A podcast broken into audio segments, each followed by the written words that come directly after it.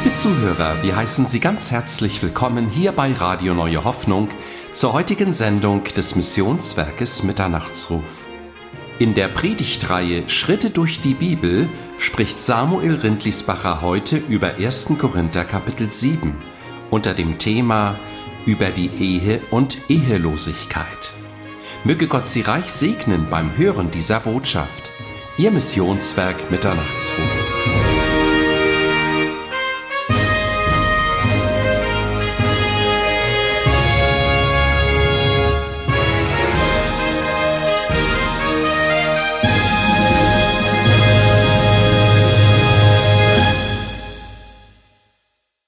Ganz herzlich guten Morgen und willkommen. Wir machen heute Morgen weiter mit unseren Schritten durch die Bibel. 1. Korinther 7, das ganze Kapitel. Ich habe es so beschrieben über die Ehe und Ehelosigkeit. Vielleicht haben Sie zu Hause Zeit, das erste Kapitel, also das Kapitel zu lesen vom 1. Korintherbrief. Vielleicht haben Sie es schon gelesen. Wenn Sie es gelesen haben, haben Sie sicher gemerkt, es ist nicht so ein einfaches Thema. Und ich würde sonst nie hier oben stehen, wenn ich keine Schritte durch die Bibel mache und dieses Thema hier durchnehmen. Aber wenn man sowas macht, kommt man zu diesem Kapitel, da kann man einfach nicht darüber hüpfen. Es geht hier um Ehe, Ehescheidung, Wiederheirat und so weiter. Nun, es ist interessant, anscheinend haben die Korinther dem Apostel Paulus eine Frage gestellt, nämlich über die Ehe. Und wir lesen Vers 1, da schreibt der Apostel Paulus nun zu dem, was ihr mir geschrieben habt. Also Paulus hat anscheinend, das haben wir auch gesehen, einen Brief erhalten. Und in diesem Brief fragen die Korinther ja, wie ist das zu verstehen? Ihr sagt, sagt Paulus, ihr sagt, ihr Korinther sagt, es ist gut für einen Mann, überhaupt keine sexuelle Beziehung zu einer Frau zu haben. Also es ist so, wie wenn die Korinther fragen, ja, Paulus, wie siehst du die Ehe? Paulus Du bist ja eigentlich alleinstehend, ehelos. Was hast du über die Ehe zu sagen? Oder hast du kein Problem damit, dass du alleinstehend bist? Nun, wir haben schon miteinander angeschaut, die Korinther, die hatten ein falsches Denksystem. Sie waren geprägt von ihrer Zeit und aufgrund dieses falschen Denkens, sie dachten ja, das, was ich tue mit meinem Körper, hat keinen Einfluss auf mein Inneres. Völlig falsch. Sie haben gedacht, wenn ich mit meinem Körper sündige, beeinflusst das nicht meinen Geist und meine Seele. Und dieses falsche Denken führte auch zu einem falschen Verhalten. Auf der einen Seite führte es zu einer falsch verstandenen Freiheit. Also wenn ich mit meinem Körper tun und lassen kann, was ich will, dann kann ich ja sündigen, kein Problem. Und genau das haben die Korinther getan. Die Korinther, sie haben eine falsche Freiheit angenommen. Sie waren frei wider alles sittliche Empfinden. Sie fühlten sich völlig frei für alle Unmoral und Sünde. Sie waren frei, gegen die Glaubensgeschwister zu prozessieren. Sie waren frei, betrunken beim Abendmahl zu erscheinen. Also dieses falsche Denken, das sie hatte, führt auf der einen Seite zu einer falschen, verstandenen Freiheit. In Bezug der Ehe gipfelte es darin, dass man sich frei fühlt und sagt, ja okay, fort mit diesen lästigen Pflichten. Fort mit der Verantwortung, ähnlich wie heute. Vielleicht habt ihr die Mikros-Zeitung gelesen vor einigen Tagen. Ich war erschüttert, als ich das gelesen habe. Da wird schön propagiert, wie da ein Ehepartner plötzlich weggeht, weil es ihm zu viel wird und die ganze Familie mit Kindern alleine zurücklässt. Eine falsch verstandene Freiheit. Und genauso fühlten sich die Korinther frei, so zu leben, wie sie wollten, auch auf sexuellem Gebiet. Ich bin doch frei. Wenn ich Bedürfnisse habe, dann muss ich die, wie Essen und Trinken, muss ich die einfach stillen. Paulus sagt etwas ganz anderes. Paulus widerspricht einem solchen Ansinnen und er sagt in 1. Korinther 6, Vers 13, das Essen ist für den Magen bestimmt und der Magen für das Essen. Aber unser Körper ist nicht für die sexuelle Unmoral bestimmt, sondern für den Herrn. Paulus sagt also damit, ihr denkt falsch und aus eurem falschen Denken kommen diese falschen Handlungen. Und dann sagt er, aber halt, ihr gehört nicht mehr euch selbst. Wisst ihr nicht, dass ihr Gottes Tempel seid und Gottes Geist in euch wohnt? Da musste Paulus die Korinther korrigieren. Und dieses falsche Denken führt im Gegensatz auf der einen Seite eine falsch verstandene Freiheit, auf der anderen Seite führte dieses falsche Denken aber auch dahin, dass man sagte, okay, mein Körper übe ich jetzt nun völlig in der Askese. Der Leib ist böse, okay, dann übe ich mich in der Askese. Und genau das meinten die Korinther, als sie den Paulus fragten. Und sie sagten ja in 1. Korinther 7, Vers 1b, das kommt aus diesem falschen Denken der Askese. Da sagen die Korinther, es ist gut für einen Mann, überhaupt keine sexuelle Beziehung zu einer Frau zu haben. Also auf der einen Seite völlige Freiheit, auf der anderen Seite die Askese. Und Paulus sagt, beides ist falsch. Und interessant, die Antwort des Paulus, er unterstützt weder die falsch verstandene Freiheit, noch unterstützt er die falsche unbiblische Askese. Die Antwort des Paulus ist sehr seelsorgerlich und von ganz praktischer Natur. Er antwortet den Korinthern in Vers 2, sie haben mir gefragt, ja, es ist doch gut, dass ein Mann keine Frau berührt. Paulus gibt eine ganz klare Antwort und sagt, um sexuelle Unmoral zu vermeiden, sollte jeder Mann seine Ehefrau haben und jede Frau ihren Ehemann. Übrigens, ich lese immer die Bibelstellen nach der neuen evangelistischen Übersetzung von Van Heiden. Ich finde die sehr, sehr gut, wenn Sie die zu Hause haben. Lesen Sie dieses Kapitel durch und es wird Ihnen vieles, vieles klarer werden. Also hier sagt Paulus, gibt Antwort und sagt, um sexuelle Unmoral zu vermeiden, sollte jeder Mann seine Ehefrau haben und jede Frau ihren Ehemann. Also auf die Frage der Korinther, ist Paulus sehr realitätsbezogen. Er macht nicht die Augen zu und er kennt auch die Situation der Korinther. Paulus hatte eineinhalb Jahre in Korinth gelebt und gearbeitet. Können Sie nachlesen in Apostelgeschichte 18, Vers 11. Da sehen wir, dass Paulus eineinhalb Jahre gearbeitet hat und er wusste, dass Korinth eine der freizügigsten Städte der damaligen Welt war. Ähnlich wie St. Pauli, wo einfach die Sünde gelebt wurde. Es war eine Stadt des Lasters und der Unmoral. Das gehörte dazu. Paulus weiß auch, dass wir Menschen sind. Paulus weiß, dass wir Menschen sind mit Schwächen und Stärken. Dass wir Menschen sind mit Neigungen, Veranlagungen und auch gewissen Verhaltensmustern. Das kennt Paulus alles. Und gleichzeitig negiert Paulus auch nicht die menschliche Geschlechtlichkeit. Nein, Paulus sieht die Geschlechtlichkeit des Menschen als ein Geschenk, zum Leben dazugehörend, als Aufgabe und Verantwortung, mit der richtig umzugehen, im richtigen Rahmen sie zu leben. Und deswegen sagt Paulus diesen Korinthern ganz schlicht und einfach, ich lese noch einmal Vers 2, um sexuelle Unmoral zu vermeiden, sollte jeder Mann seine Ehefrau haben und jede Frau ihren Ehemann. Schlicht und einfach. Also Paulus sagt, wenn du merkst, dass du Hormone hast und diese Hormone dich im Zaum halten und nicht umgekehrt, dann heirate. Also Jungs und Mädchen, wenn ihr das merkt, bitte heiratet.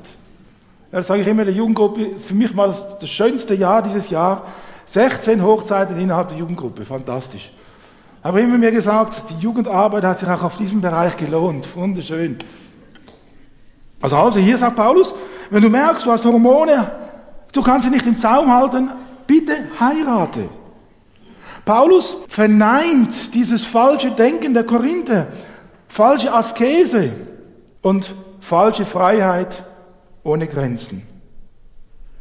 Und deswegen sagt er dann, ich lese Vers 28a, wieder nach dieser neuen evangelistischen Übersetzung von Van Heiden. Da sagt er nämlich, und wenn du heiratest, du sündigst nicht. Und auch ein junges Mädchen sündigt nicht, wenn es heiratet. Wunderschön. Also Paulus, er bejaht Sexualität. Aber er schränkt diese Sexualität auch ganz klar ein. Da kommt nämlich ein Zusatz in Vers 39. Dort steht, es soll aber im Herrn geschehen. Also Paulus sagt Ja zur Geschlechtlichkeit, Paulus sagt Ja zur Sexualität, aber er sagt ganz klar Nein zu einer falsch verstandenen Freiheit. Paulus sagt Ja zur Geschlechtlichkeit, aber nur innerhalb einem ganz klar definierten Rahmen. Und dieser Rahmen ist ein Mann und eine Frau in einer lebenslänglichen Beziehung. Und wenn jemand heiratet, sagt die Bibel auch, es soll im Herrn geschehen. Das heißt, es kommt also nur ein Gläubiger in Frage und nicht ein Ungläubiger. Du kannst deinen Mann nicht gewinnen. Er wird dich in die Welt führen und umgekehrt genau das Gleiche. Paulus sagt so schlicht, es soll aber im Herrn geschehen. Du darfst auswählen, wen du willst. Du hast die Freiheit, das Mädchen zu nehmen, wenn es gläubig ist, das dir gefällt. Ob blond, schwarz und so weiter, kein Problem. Du darfst es nehmen. Also Paulus ist gegen eine falsch verstandene Askese. Und diese falsch verstandene Askese der Korinther führte sogar in Korinth dazu, dass sich die Eheleute anfingen, gegenseitig sich zu entziehen. Ja, weißt du, ich bin asketisch. Ich brauche das nicht mehr. Sexualität in der Ehe? Nein, ich brauche das nicht. Völlig falsch. Deswegen sagt dann auch Paulus in Vers 3 und folgende. Der Mann soll der Frau die eheliche Pflicht erfüllen, aber auch die Frau dem Mann. Denn die Frau verfügt nicht über ihren Körper, sondern der Mann. Ebenso verfügt auch der Mann nicht über seinen Körper, sondern die Frau. Verweigert euch einander nicht, höchstens für eine begrenzte Zeit und im gegenseitigen Einverständnis, ganz klar abgemacht, wenn ihr für das Gebet frei sein wollt. Aber danach sollt ihr wieder zusammenkommen, damit euch der Satan nicht verführt, weil ihr euch ja doch nicht enthalten könnt. Ich sage das als Zugeständnis, nicht als Gebot, das als Ratschlag. Haltet euch doch daran. Die korinthischen Gläubigen, Eheleute, die waren so verkehrt gewickelt dass sie vergaßen, was Ehe eigentlich bedeutet. Ehe bedeutet nämlich auch im körperlichen Bereich dem anderen verpflichtet zu sein. Ich gehöre nicht mit mir. Auch im körperlichen Bereich auf den anderen einzugehen, auf die Bedürfnisse und Wünsche des anderen. Und dies in Respekt und Achtung, nicht in Ausbeutung oder Überforderung, in Wertschätzung und Zuvorkommenheit.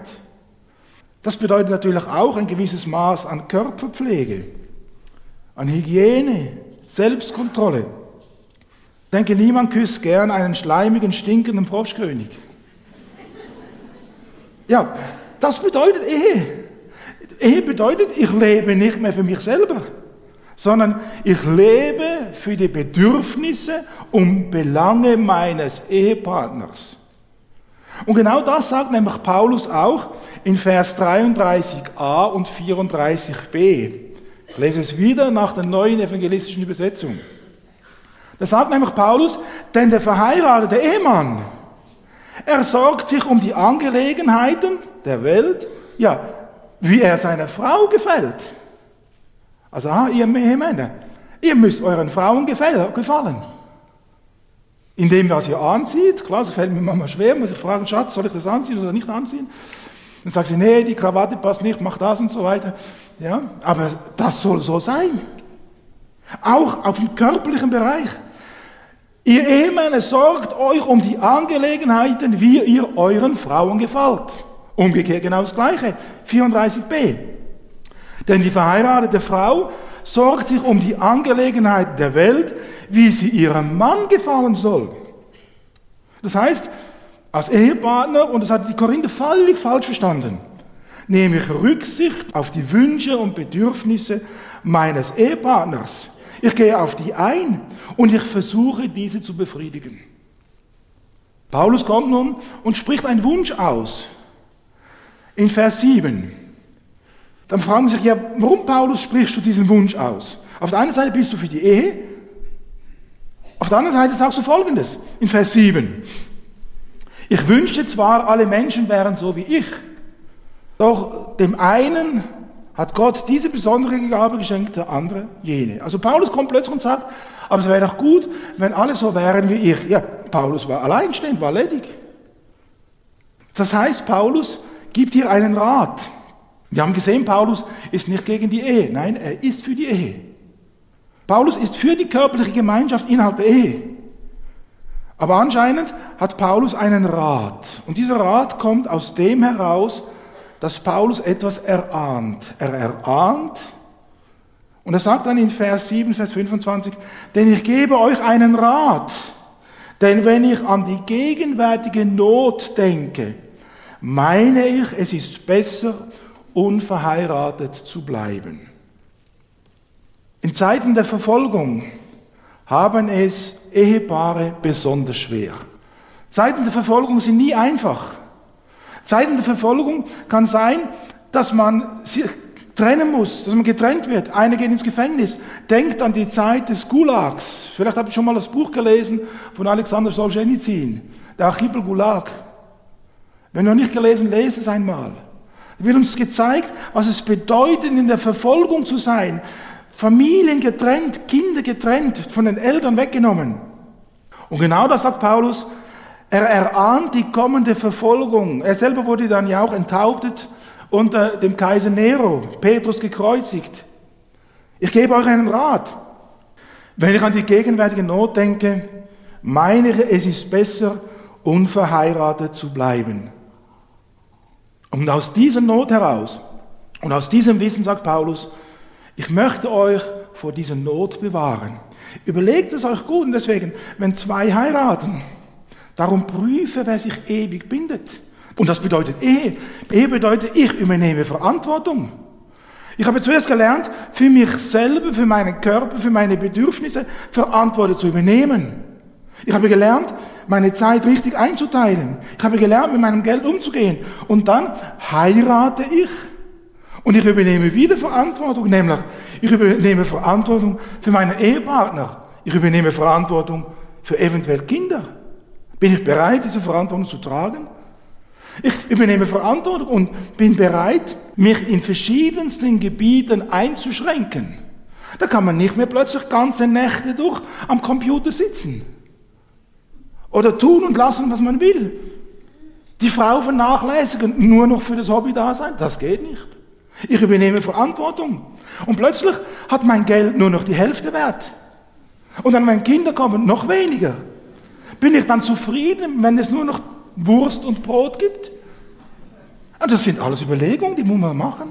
Und deswegen, Ehe bedeutet, ich übernehme Verantwortung. Ich schränke mich ein. Ich habe mehr Arbeit, plötzlich Kinder, ja, Pampers wechseln, die ganze Nacht den Kleinen stillen und so weiter und so fort. Und Ehe kann auch bedeuten, dass plötzlich jemand krank wird. Und vor dieser Not will Paulus bewahren. Zwei Beispiele aus der jüngsten Kirchengeschichte. Vielleicht habt ihr schon gehört von Pastor Friedrich von Bodelschwing. Er ist der Gründer einer großen sozialen Arbeit, heute noch bestehen in Bielefeld. Anfang des 20. Jahrhunderts hat er das gegründet und er hat Hunderten von Kindern, geistig behinderten Kindern, körperlich behinderte Menschen, auch Erwachsene, hat er aufgenommen in einer liebevollen, wunderbaren Art. Es gibt ein wunderbares Buch, das heißt Das Tal der Liebe. Das ist leider vergriffen. Aber darin wird aufgezeigt, wie dieser Pastor Bodelschwing, wie er sich um diese Kranken bemüht hat. Er hat sich der Not dieser Kinder, dieser Erwachsenen angenommen. Er selber hatte vier Kinder. Und alle vier Kinder sind innerhalb von 14 Tagen an einer schweren Krankheit gestorben. Viermal eine Beerdigung innerhalb von zwei Wochen. Wisst ihr, was das bedeutet, an einem Grab zu stehen vom eigenen Kind? Ein paar Tage später schon wieder ein Grab, dann wieder ein Grab und dann wieder ein Grab. Und da sagt Paulus, und vor dieser Not möchte ich euch bewahren. Ihr kennt vielleicht auch den Pastor Wilhelm Busch. Er hat das Buch geschrieben, Jesus und das Schicksal. Sein erster Sohn starb am, also im Kindesbett im Wochen des Starbes. Der andere Sohn starb im Zweiten Weltkrieg. Not über Not. Und deswegen sagt Paulus, 1. Korinther 7, Vers 25, ich gebe euch einen Rat. Wenn ich an die gegenwärtige Not denke, meine ich, es ist besser, unverheiratet zu bleiben. Paulus konnte das aus tiefstem Herzen sagen. Er war frei auch für das Evangelium. Und gleichzeitig sagt aber auch Paulus, bist du aber schon an eine Frau gebunden, dann versuche nicht, dich von ihr zu lösen. So ein Einsiedler, der sich plötzlich von seiner Familie zurückzieht, der wird jetzt in diesen Tagen sehr gefeiert. Das ist völlig unbiblisch. Wenn man verheiratet ist, Familie hat, Kinder hat, dann gehört man zu Familie und zu Kindern und nicht irgendwo auf einer Insel, eine einsame Insel oder irgendwo in einem Wald, Niklaus von der Flühe und so weiter. Völlig unbiblisch. Und dann sagt Paulus und geht weiter in Vers 28 und sagt, bist du allerdings noch frei, dann suche keine Frau. Also Paulus, er ist ganz sachlich, ganz nüchtern und nüchterne Überlegungen sollen auch uns leiten. Und Paulus lenkt dann auch den Blick noch auf etwas anderes und er sagt, bedenke eines, wir sind hier nur ganz kurz auf dieser Erde. Klar, wenn man gerade in der Not drin ist, diese Zeit dünkt einem nicht schnell vorübergehend. Und er sagt dann in Vers 29 und folgende, denn ich sage euch Brüder, die Zeit ist kurz bemessen. In Zukunft sollen die, die Frauen haben, so sein, als hätten sie keine. Paulus sagt damit, es ist auch falsch, wenn du verheiratet bist, dass du dann nur noch Zeit hast für deine Frau und für nichts mehr anderes. Und wenn du als Mann alles fallen lässt und nur noch auf den Wink deiner Frau gehorst, auch das ist falsch. Deswegen sagt Paulus, denn ich sage euch Brüder, die Zeit ist kurz bemessen, in Zukunft sollten die, die Frauen haben, so sein, als hätten sie keinen, die Frauen genau gleich. Wer weint, soll sich nicht von Trauer überwältigen lassen. Und wer fröhlich ist, nicht von Freude. Wer einkauft, rechne damit, es nicht zu behalten. Und wer sich die Welt zunutze macht, soll sich nicht von ihr, also von der Welt, beschlagnahmen lassen. Denn die Welt in ihrer jetzigen Gestalt wird vergehen. Das heißt, Paulus sagt ganz klar, lebe immer in der tiefen, echten Beziehung, nicht nur zu deinem Ehepartner, sondern in erster Linie lebe in der Beziehung zu Jesus Christus. Erwarte von ihm alles, rechne mit ihm. Und Paulus präzisiert das und sagt dann, ja, ich erwarte, dass Jesus jeden Moment wiederkommen kann. Paulus ist überzeugt, Jesus kommt, vielleicht heute noch. Er rechnet täglich mit Entrückung und er wartet auf den Tag seiner Krönung. Der große amerikanische Evangelist Moody er soll auf seinem Sterbebett gesagt haben, er hat einen Herzinfarkt erlitten, er lag im Sterben.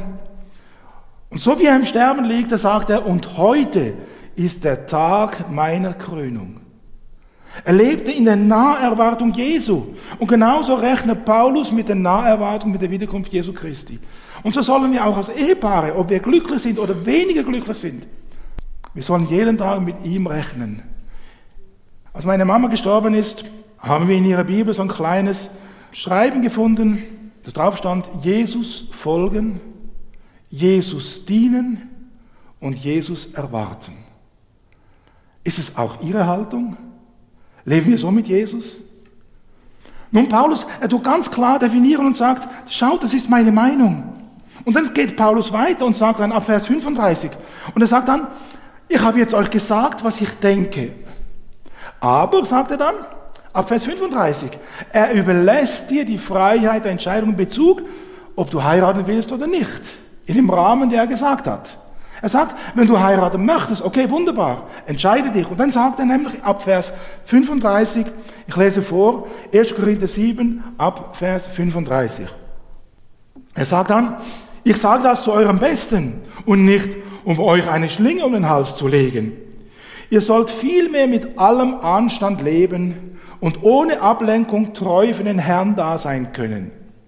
Wenn jemand denkt, er handelt Unrecht an seine Verlobten, wenn er sie über die Jahre der Reife hinauskommt und meint, er müsste sie heiraten, dann soll er tun, was er will. Er sündigt nicht, also heirate. Wer aber in seinem Herzen fest bleibt, weil er sich in der Gewalt hat und nicht von seinem Verlangen bedrängt wird, wer also in seinem Herzen entschlossen ist, seine Verlobte unberührt zu lassen, der handelt richtig. Du darfst beides. Du darfst heiraten, du kannst aber auch alleine bleiben. Aber wenn du heiratest, dann heirate in dem Rahmen, den Gott und die Bibel dir ganz klar vorgibt. Paulus fordert uns auf und er sagt, entscheide dich, übernimm Verantwortung. Und nun kommt Paulus auf die Frage der Ehe und der Frage nach der Ehescheidung. Paulus beginnt, jetzt gehen wir wieder einige Verse zurück, nämlich zu Vers 10. Da sagt Paulus, Für die Verheirateten aber gilt ein Gebot. Es stammt nicht von mir, sondern vom Herrn. Eine Frau soll sich nicht von ihrem Mann scheiden lassen. Hat sie sich aber doch von ihm getrennt, dann soll sie unverheiratet bleiben oder sich wieder mit ihm versöhnen. Auch ein Mann darf seine Frau nicht verstoßen. Bevor wir auf diese Verse eingehen, möchte ich einiges Grundsätzliches sagen in Bezug der Ehe. Die Ehe ist eine Schöpfungsordnung Gottes. Sie ist keine menschliche Erfindung. Gott selber hat die Ehe gestiftet. Die Ehe ist Gottes Wille und seine gute Idee. In 1. Mose 2, Vers 18, da lesen wir, wie Gott sagt, es ist nicht gut, dass der Mensch allein sei. Ich will ihm eine Gehilfin machen, die um ihn sei. Dabei hat Gott diese Ehe zwischen einem Mann und einer Frau gedacht als eine lebenslängliche Gemeinschaft. Und deswegen sagen wir auch immer beim Treueversprechen von dem Altar, bis der Tod euch scheidet. Und nicht der Friedensrichter. Bis der Tod euch scheide. Jesus Christus sagt in Bezug der Ehe, Matthäus 19, Vers 4, habt ihr nicht gelesen, dass der Schöpfer sie am Anfang als Mann und Frau schuf? Und in 1. Mose 2, 24 lesen wir, und darum wird ein Mann Vater und Mutter verlassen und an seine Frau hangen, und sie werden ein Fleisch sein. Die Ehegemeinschaft umfasst den ganzen Menschen sowohl nach Körper, Seele und Geist. Ein Ehepaar wird eins in ihrem Empfinden, eins im Denken, in geistlicher wie auch in leiblicher Beziehung. Die Ehe ist ein Geschenk Gottes zur Gemeinschaft, zum Miteinander. Und dieses Geschenk der Gemeinschaft finden wir auch noch in anderen Sparten, die Gott uns gegeben hat. Zum Beispiel haben wir gesagt, die Ehe ist ein Geschenk Gottes der Gemeinschaft. Aber auch die Familie ist ein Geschenk Gottes. Ist Gottes Gedanke. Die christliche Gemeinde ist ein Gedanke Gottes. Und auch der Staat ist ein Gedanke Gottes, sind keine menschlichen Erfindungen. Alle diese Gemeinschaften, Ehe, Familie, Gemeinde oder auch der Staat, haben ihren Ursprung in den Ordnungen Gottes. Noch einmal, sind keine menschlichen Erfindungen. Und ohne Konsequenzen kann man diese göttlichen Ordnungen nicht außer Kraft setzen. Gerade geschehen im Deutschen Bundestag am 30. Juni 2017. Da hat man die Ehe für alle eingeführt. Völlig unbiblisch, außerhalb Gottes Ratschlag. Und da fragen wir uns die Frage, ja, wann beginnt eigentlich die Ehe? Ab wann ist eine Ehe?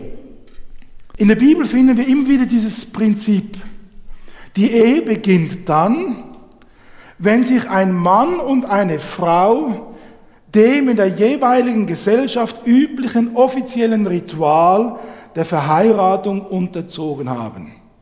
In jeder Kultur ist das verschieden. Aber es gibt immer, in jeder Kultur, gibt es einen ganz klaren Stichtag, ab dem man weiß, die sind jetzt Mann und Frau. In einem alten Missionsbuch habe ich gelesen, wie damals in einem Urstamm, nicht berührt mit dem Evangelium, wie dort Ehen geschlossen wurden. Man ist der Frage nachgegangen, ja, wie kann man den Begriff Wiedergeburt übersetzen, damit die Menschen es verstehen? Und haben sie festgestellt, das war so ein Langhaus, wo die ganze Stamm in diesem Langhaus hat gewohnt. Und jede Familie hat einen speziellen Platz gehabt. Die Familie A in dem Platz, die Familie B in dem Platz, Familie C in dem Platz, Familie D in dem Platz und so weiter. Und wenn ein Junge oder ein Mädchen miteinander heiraten wollten, dann hat der Junge von Familie D seine Hängematte genommen und in die Familie A gehängt, neben seine Auserwählte. Und hat der ganze Stamm gewusst, ab diesem Moment sind sie Mann und Frau. Und interessante Missionare haben dann das genommen, als Erläuterung zu zeigen, was Wiedergeburt heißt. Sie haben gesagt, ich hänge meine Hängematte in Jesus hinein. Versteht ihr das? Faszinierend. Ehe ist ein offizieller, öffentlicher Anlass. Ehe ist rechtlich bindend. Und Ehe ist von Gottes Seite immer auf lebenslänglich ausgelegt. Und die Ehe umfasst Körper, Seele und Geist. Und in der Bibel ist Hochzeit immer ein klar definierter Tag. Ein bestimmter Tag, an dem Mann und Frau offiziell, klar ersichtlich, jeder nimmt es zur Kenntnis, öffentlich und rechtlich bindend zusammengehören. Und ab diesem Tag weiß die ganze Welt, also klar nur die Welt, die gerade da ist, ja, Herr sowieso und Frau sowieso sind jetzt Mann und Frau. Sie sind ein Ehepaar. Dieses Prinzip finden wir durch die ganze Bibel hindurch. Zum Beispiel bei Boas und Ruth. Wenn Sie Zeit haben, lesen Sie das Buch Ruth durch. Eine wunderbare Liebesgeschichte. Aber auch eine Geschichte der Treue Gottes. Da sehen wir, wie sich der Boas in die Ruth verliebt. Der Boas, er möchte sie heiraten. Und wisst ihr, die machen es ganz anders als heute. Die ziehen nicht einfach zusammen und dann, wenn das erste Kind unterwegs ist, heiraten sie. Sie machen es anders. Der Boas verliebt sich und dann geht er und macht einen öffentlichen Bundesschluss. Vor allen sichtbar. Ah, der Boas will die Ruth heiraten. Dann macht er einen öffentlichen Bundesschluss und er geht zu den Ältesten im Stadttor. Vor Zeugen, vor Repräsentanten des Volkes macht er diesen Bund. Und nachdem dieser Bund geschlossen wurde, dann kommen sie auch körperlich zusammen, nicht vorher. Und dieses Prinzip zieht sich durch die ganze Bibel hindurch. Es ist interessant, dieser Bundesschluss war im Alten Testament etwas so Wichtiges, dass man das Leintuch der Hochzeitsnacht blutbefleckt genommen hat und den Eltern gegeben, als Zeichen der Reinheit der Ehe. Können Sie nachlesen? In 5. Mose 22, Vers 13 bis 17. Das zeigt uns einfach, wir haben es mit einem heiligen Gott zu tun. Und heute verspielt man diese Reinheit einfach so für einen Moment des Vergnügens. Das Prinzip, dass Ehe öffentlich ist, verbindlich ist, rechtlich bindend ist, das sehen wir auch bei Isaac und Rebekka. Lesen Sie zu Hause 1. Mose Kapitel 24. Da sehen wir die ganze Brautwerbung. Und dann kommt ein Vertrag zustande. Man tauscht Brautgeschenke aus und die Braut und die Brauteltern nehmen diese Geschenke an. Das heißt, sie akzeptieren den Vertrag. Und dann macht sich die Rebecca auf den Weg.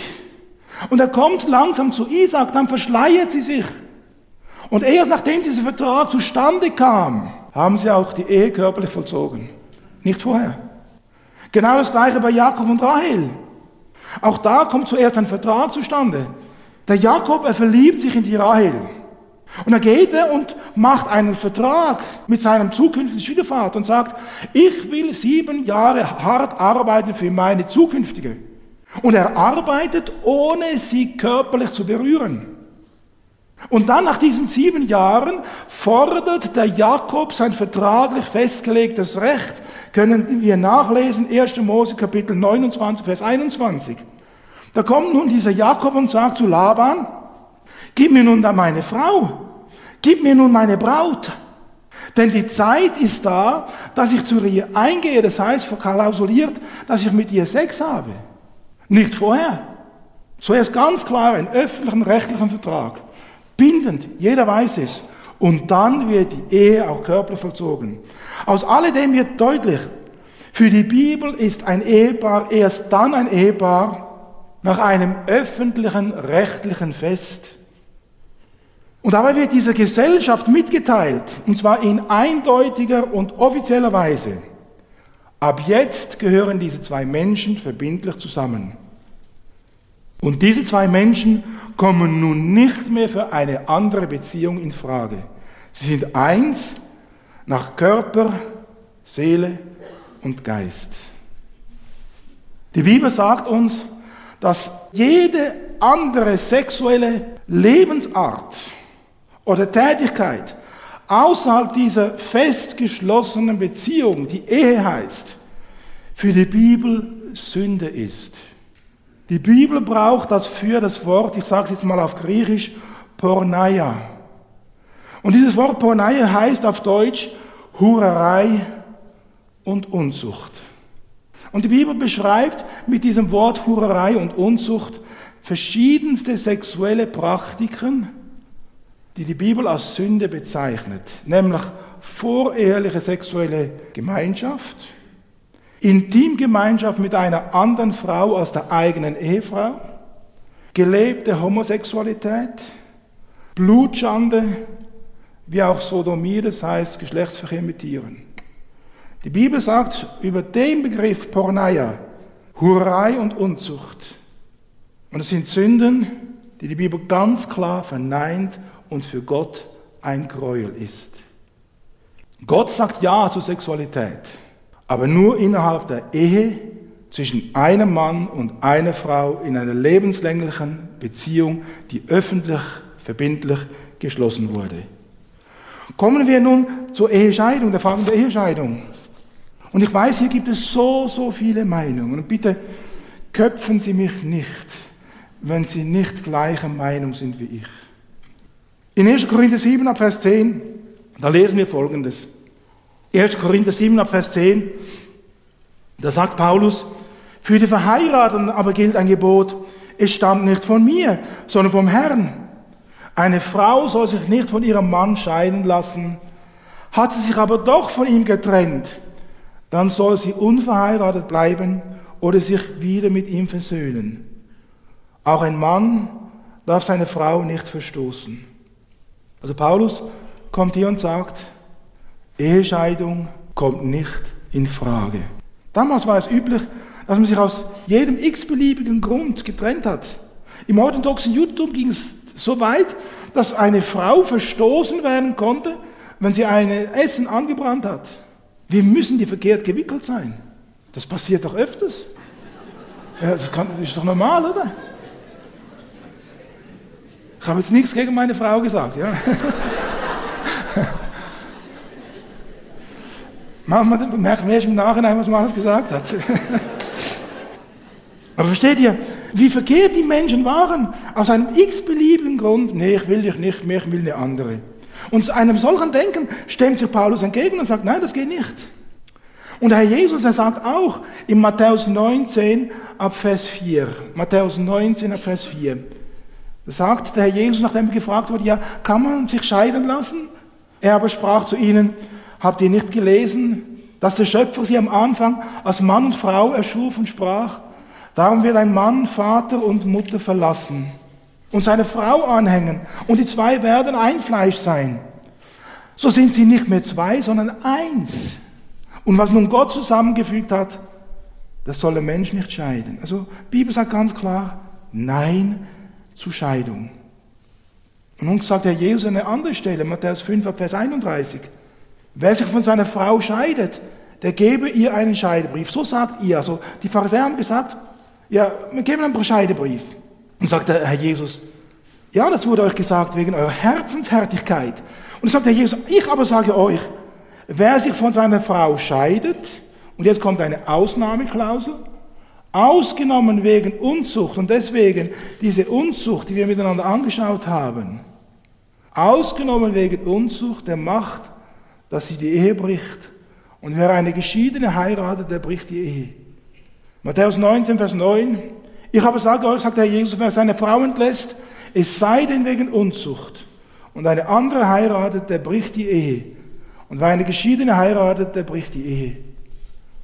Damit betont der Herr Jesus, dass jede Wiederheirat nach einer Scheidung, außer wegen Ehebruch, Unzucht, Porneia, nicht erlaubt ist. Und dann sagt der Paulus, ab Vers 10, ich lese noch einmal, den Verheirateten aber gebiete nicht ich, sondern der Herr, dass eine Frau sich nicht scheiden soll von dem Manne. Und wenn sie aber schon geschieden ist, so bleibe sie unverheiratet oder versöhne sich mit ihrem Mann. Und dass der Mann die Frau nicht entlassen soll. Gläubige Ehepaare sollen sich nicht scheiden. Auch wenn es nicht immer einfach ist. Ich weiß von Ehen, die sind nicht so, so glücklich. Da harmoniert es nicht so. Obwohl beide gläubig sind, irgendwie, sie kriegen es nicht auf die Reihe. Wie viele Nöte gibt es da? Wie viele Ehen, auch gläubige Ehen, sind nicht glücklich? Da fließen sogar Tränen. Und dennoch, den Verheiraten aber gebiete nicht ich, sondern der Herr, dass eine Frau sich nicht scheiden soll von dem Manne und dass der Mann die Frau nicht entlasse. Sie sollen zusammenbleiben.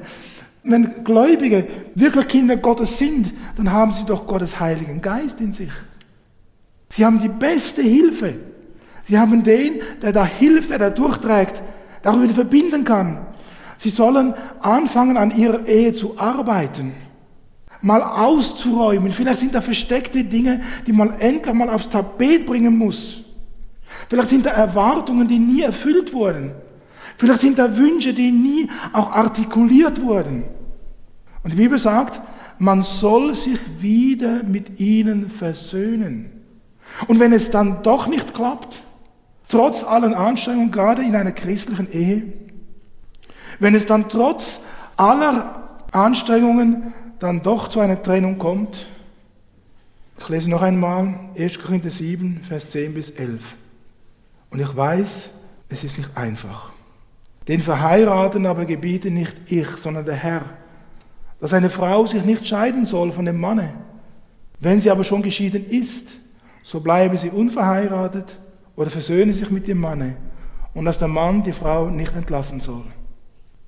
Bleibt zusammen, haltet aus, betet für eine Versöhnung, betet dafür, dass der Herr wieder etwas ganz Neues schenkt. Und ich weiß von Ehen, die waren jahrelang waren die getrennt.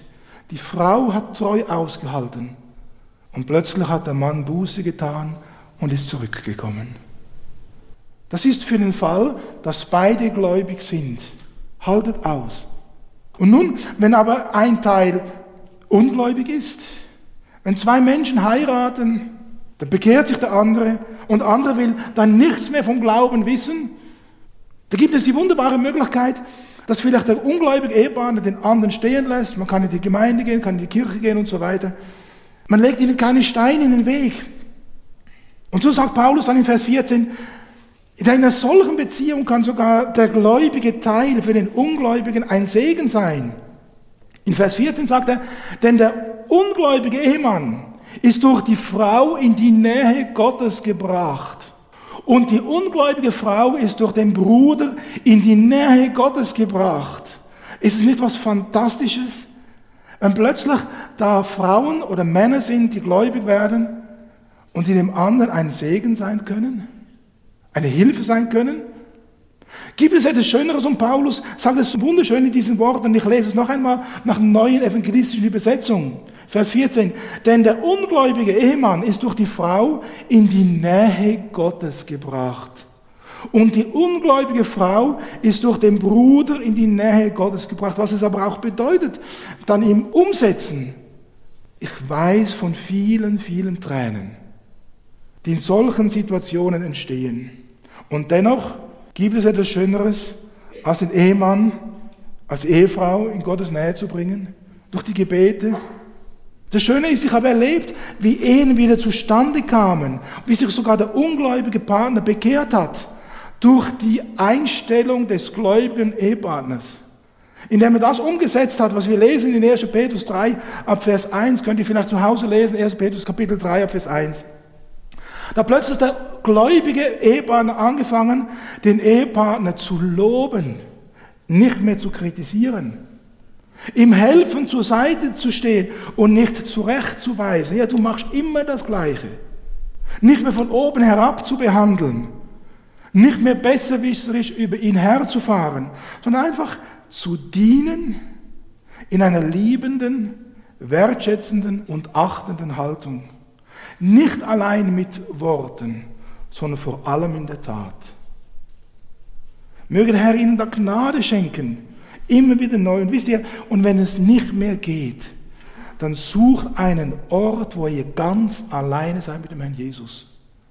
wo ihr Kraft tanken könnt, vielleicht bei einer gläubigen Schwester, einem gläubigen Bruder. Also ich meine jetzt nicht Frau zum Mann und umgekehrt, sondern Frau zu Frau, Mann zu Mann.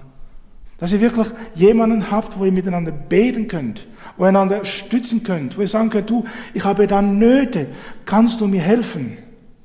Bleibt dabei. Und die Bibel sagt uns, ich will eine Hilfe schaffen dem, der sich danach sehnt. Ich habe es erlebt aus eigener Erfahrung. Nicht in unserer Beziehung, wir haben ein riesengroßes Geschenk, aber wie meine Mutter 30 Jahre lang für meinen alkoholkranken Vater gebetet hat. 30 Jahre lang. Wir sind viele Tränen geflossen, viele Nöte gab es da.